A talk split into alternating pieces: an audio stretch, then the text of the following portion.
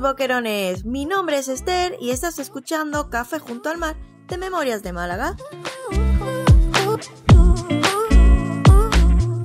Bienvenidos a nuestro episodio número 3 de esta iniciativa de Memorias de Málaga, en el que vamos a hablar de otro día muy especial como es el 8 de marzo. Como todo el mundo sabe, este es el Día Oficial de la Mujer, una fecha que tristemente sigue siendo aún muy necesaria para conmemorar nuestra lucha por la igualdad de género. Pero ¿realmente sabéis cómo se inicia esta reivindicación o por qué tiene lugar concretamente el 8 de marzo? En nuestro podcast de hoy responderemos a estas preguntas y ahondaremos en la historia de este día tan emblemático que todos deberíamos conocer. Y además os hablaremos de una mujer memorable de Málaga y aún así totalmente desconocida para muchos. Así que quédate, pongamos juntos nuestro granito de arena en esta causa como mejor sabemos hacer, a través del conocimiento. ¡Empezamos!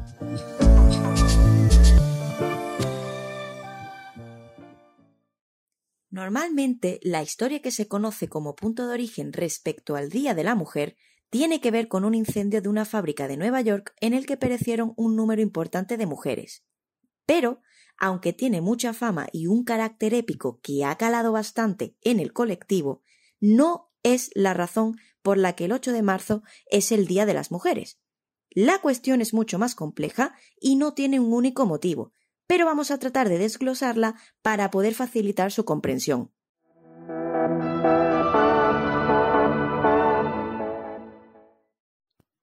Sus orígenes se remontan a los movimientos obreros de mediados del siglo XIX y principio del siglo XX, momento en el que la mujer comienza cada vez a hacerse más eco en el ámbito laboral.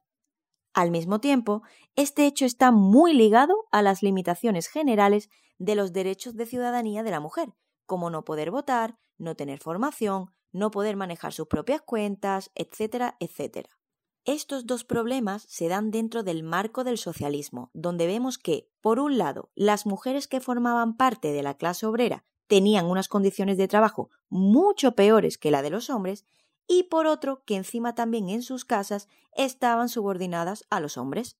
Además, otro factor importante de este movimiento socialista es su carácter internacional, puesto que se desarrollaron diferentes reuniones y redes internacionales que permitieron a las mujeres establecer conexiones entre ellas y tomar acuerdos de gran alcance como por ejemplo ocurre en 1907, fecha en la que tiene lugar la primera conferencia internacional de mujeres socialistas en Alemania.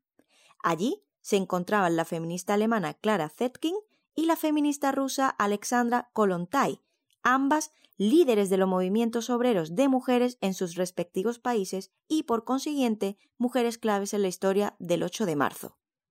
Un año más tarde, en 1908, el Partido Socialista Americano acuerda celebrar el Woman's Day, es decir, el Día de la Mujer, pero el 28 de febrero de 1909 y con carácter únicamente nacional.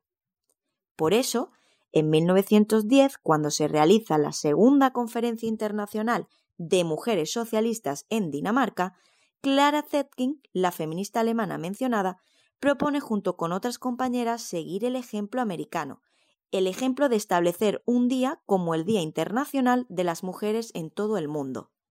Hasta que estalla la Primera Guerra Mundial en 1914, es verdad que no va a existir un día fijo para tal celebración, sino que se va a ir celebrando en fechas diferentes en cada país.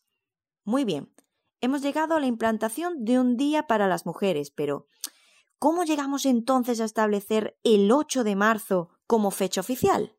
Pues para ello hay que hablar de la Revolución rusa que tuvo lugar en 1917 y que fue clave para la elección de esta fecha. Esta revolución arranca en San Petersburgo, y el contexto con el que nos encontramos es bastante duro. Los hombres están en la guerra perdiendo sus vidas, mientras que las mujeres están sosteniendo el peso social de ese momento, sacando adelante a sus familias y encima con una grave crisis económica y de alimentos lo que hacen las mujeres es echarse a la calle, echarse a la calle para reclamar comida para sus hijos. Todo esto desembocaría más tarde en la Revolución de Octubre de 1917. ¿Cuándo se inicia entonces esta protesta de las mujeres en San Petersburgo? Pues fue el 23 de febrero de 1917. Pero, ¿esto fue así? Según el calendario juliano, que era el que se utilizaba en Rusia. En el calendario gregoriano, que es el nuestro, el que se utiliza hoy en día y en la gran mayoría de los países occidentales de aquella época, ese 23 de febrero vendría a ser el 8 de marzo de 1917. Con la Primera Guerra Mundial, al final, nuestras feministas Clara Zetkin y Alexandra Kollontai se distancian de los partidos socialistas con los que habían estado trabajando. Por un lado, porque estaban tomando posturas más tibias y sobre todo debido al gran apoyo que estos partidos le dieron a la guerra mundial, guerra con la que por supuesto ellas no estaban de acuerdo. Por ello, terminaron acercándose a las ideas comunistas, partidos en los que además tuvieron gran peso. En 1920 se crea la Secretaría Internacional de Mujeres Comunistas, que estaba dirigida por Clara Zetkin y subdirigida por Alexandra Kollontai. Al año siguiente, en 1921, durante la segunda Conferencia Internacional de Mujeres Comunistas, es cuando se aprueba la propuesta de celebrar oficialmente el Día Internacional de la Mujer el 8 de marzo, en recuerdo del papel que ejercieron las mujeres rusas durante el inicio de la Revolución de 1917.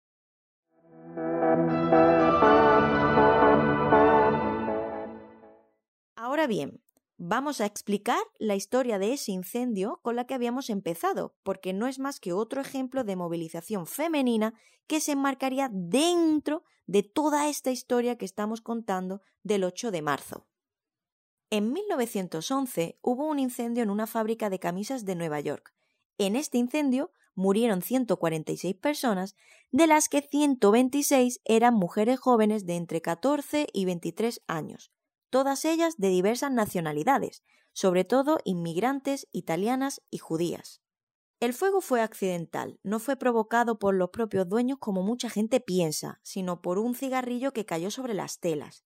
La fábrica se encontraba en los tres últimos pisos de un edificio de diez plantas, que encima tenía todo de madera, muebles, suelos, puertas, ventana, etc. Y para colmo, las medidas de seguridad eran nefastas además de que había dentro gran cantidad de material inflamable. Las trabajadoras estaban dispuestas en un lugar de trabajo bastante pequeño, todas ellas bastante juntas entre sí, y además solamente había dos puertas.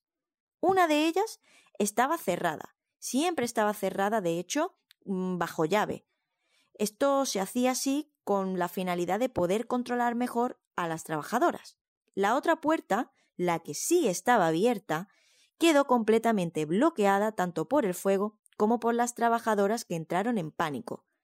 Todo esto en conjunto explicaría por qué hubo un número tan elevado de víctimas. Este terrible suceso conmocionó a todo el país, pero sirvió como incentivo para movilizaciones por parte del sindicato del sector textil, sector que contaba con un gran número de mujeres trabajadoras entre sus filas, y además por parte también de las organizaciones sufragistas, lo que con el paso del tiempo dio lugar a mejoras en la legislación de prevención de accidentes. Es cierto que antes del accidente hubo una huelga de trabajadoras del sector textil que reclamaban mejores condiciones laborales, y esta huelga se inició precisamente en esta fábrica del incendio y que se extendió a varias ciudades. Pasadas varias semanas, la mayoría de las empresas llegaron a un acuerdo con sus trabajadoras, menos la fábrica que estamos comentando. Tal vez, si hubiesen escuchado a sus trabajadoras y hecho mejoras, esta quema no habría llegado a suceder.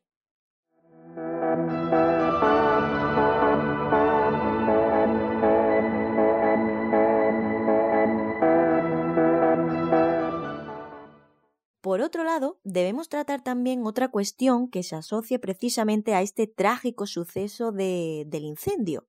Y es que resulta que el color morado, que es el que representa pues a la mujer, al feminismo en sí, al Día Internacional de la Mujer, eh, derivaría precisamente de esta quema como estamos comentando. Hay diferentes teorías, pero la más extendida dice que el hecho de escoger este color se debe porque cuando tuvo lugar este incendio, el humo que salía de las chimeneas de esta fábrica tenía un tono morado, precisamente a consecuencia del color de las telas con las que se trabajaban allí. Pero bueno, lo más probable es que el color morado fuese adoptado de las sufragistas inglesas, es decir, de aquellas mujeres que luchaban por conseguir el voto femenino, ya que en sus manifestaciones se empleaban el verde, el blanco y el morado para decorar sus banderas.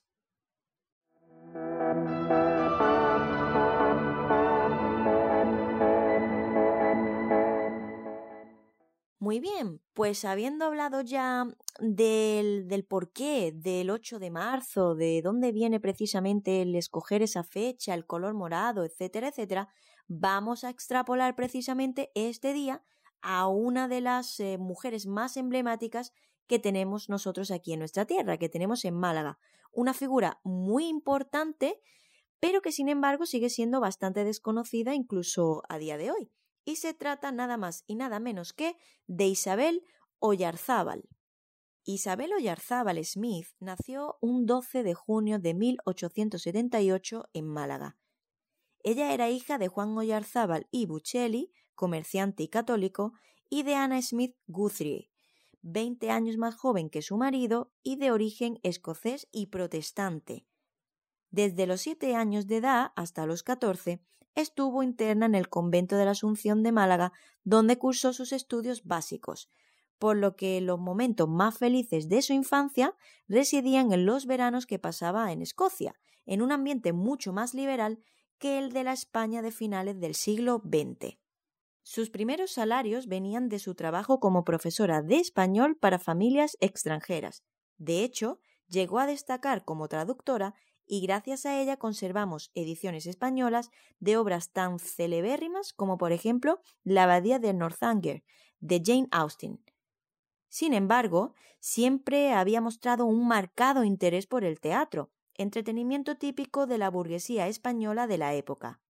Isabel pidió a la actriz María Tubau que le hiciese una prueba para entrar en su compañía, y la consumada actriz la contrató. Así pues, con su padre ya fallecido, su madre y ella pusieron rumbo a Madrid en contra de la opinión de sus familiares más conservadores. De hecho, sería con el hijo de la actriz María Tubau, don Ceferino Palencia, con el que nuestra protagonista contraería matrimonio y tendría dos hijos. Así pues, establecida definitivamente junto a su madre en Madrid, su casa se convirtió en un centro de reunión de escritores y artistas. Isabel era una mujer de gran cultura e ideas progresistas, y tras desarrollar su faceta como actriz, se inició en el mundo del periodismo junto a su hermana Ana. Tanto es así que idearon la primera revista específicamente femenina, La Dama y la Vida Ilustrada. Esta experiencia periodística le ofreció la oportunidad de desempeñar posteriormente encargos para periódicos ingleses y seguidamente españoles. En 1918, Isabel se unió a la Asociación de Mujeres Españolas, organización defensora del voto femenino y de la que llegó a ser vicepresidenta. Participó en diversas asociaciones feministas y, en concreto, en 1926, fundó y fue vicepresidenta del Lyceum Club Femenino de Madrid, junto a otras celebridades como la también malagueña Victoria Kent. Además, Isabel fue una militante muy comprometida con la República y desempeñó numerosos cargos políticos hasta la llegada de la dictadura. Entre los más destacados se encuentran, por ejemplo, su papel como embajadora de España en Suecia. Durante su estancia en dicho país extranjero, nuestra malagueña conoció a otras mujeres de gran renombre, como la feminista rusa Alexandra Kolontai, de quien escribiría incluso una biografía. Sin embargo, con la caída de la Segunda República, Isabel tuvo que marchar al exilio en 1939, acompañada de su familia, y nunca más volvería a España. Desde entonces, pasaría el resto de su vida en México y retomaría su labor literaria hasta el fin de sus días el 28 de mayo de 1974.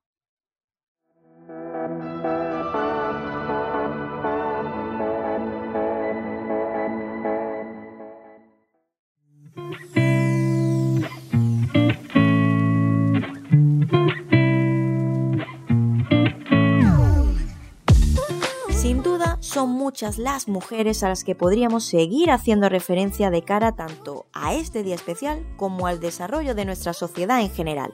Pero, si queréis seguir descubriendo cosas tan interesantes como las que os acabamos de contar, y si queréis seguir conociendo también personajes tan importantes y desconocidos como por ejemplo Isabel, tendréis que veniros entonces con nosotros de visitas guiadas.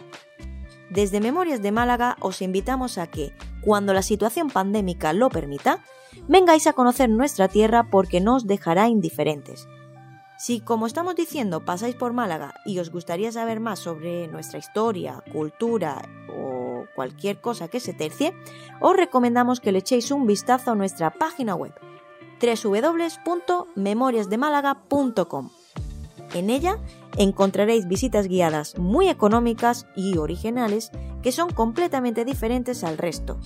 Seáis de aquí o no, estoy segura de que os daremos a conocer caras de Málaga que desconocíais y que harán que os enamoréis de la ciudad. Aprovechamos también para dejaros nuestro Instagram, Memorias de Málaga, mismo nombre.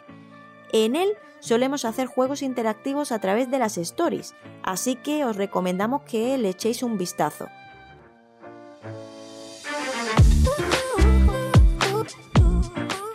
Pues esto ha sido todo por hoy, boquerones. Esperamos que, como siempre, hayáis disfrutado, que hayáis echado un ratito apañado con nosotros. Si queréis hacernos cualquier sugerencia, cualquier consulta, comentario, etcétera, etcétera, sois libres de hacerlo a través de nuestro correo, WhatsApp e Instagram, donde queráis. Hasta dentro de dos semanas, boquerones. Sed muy felices.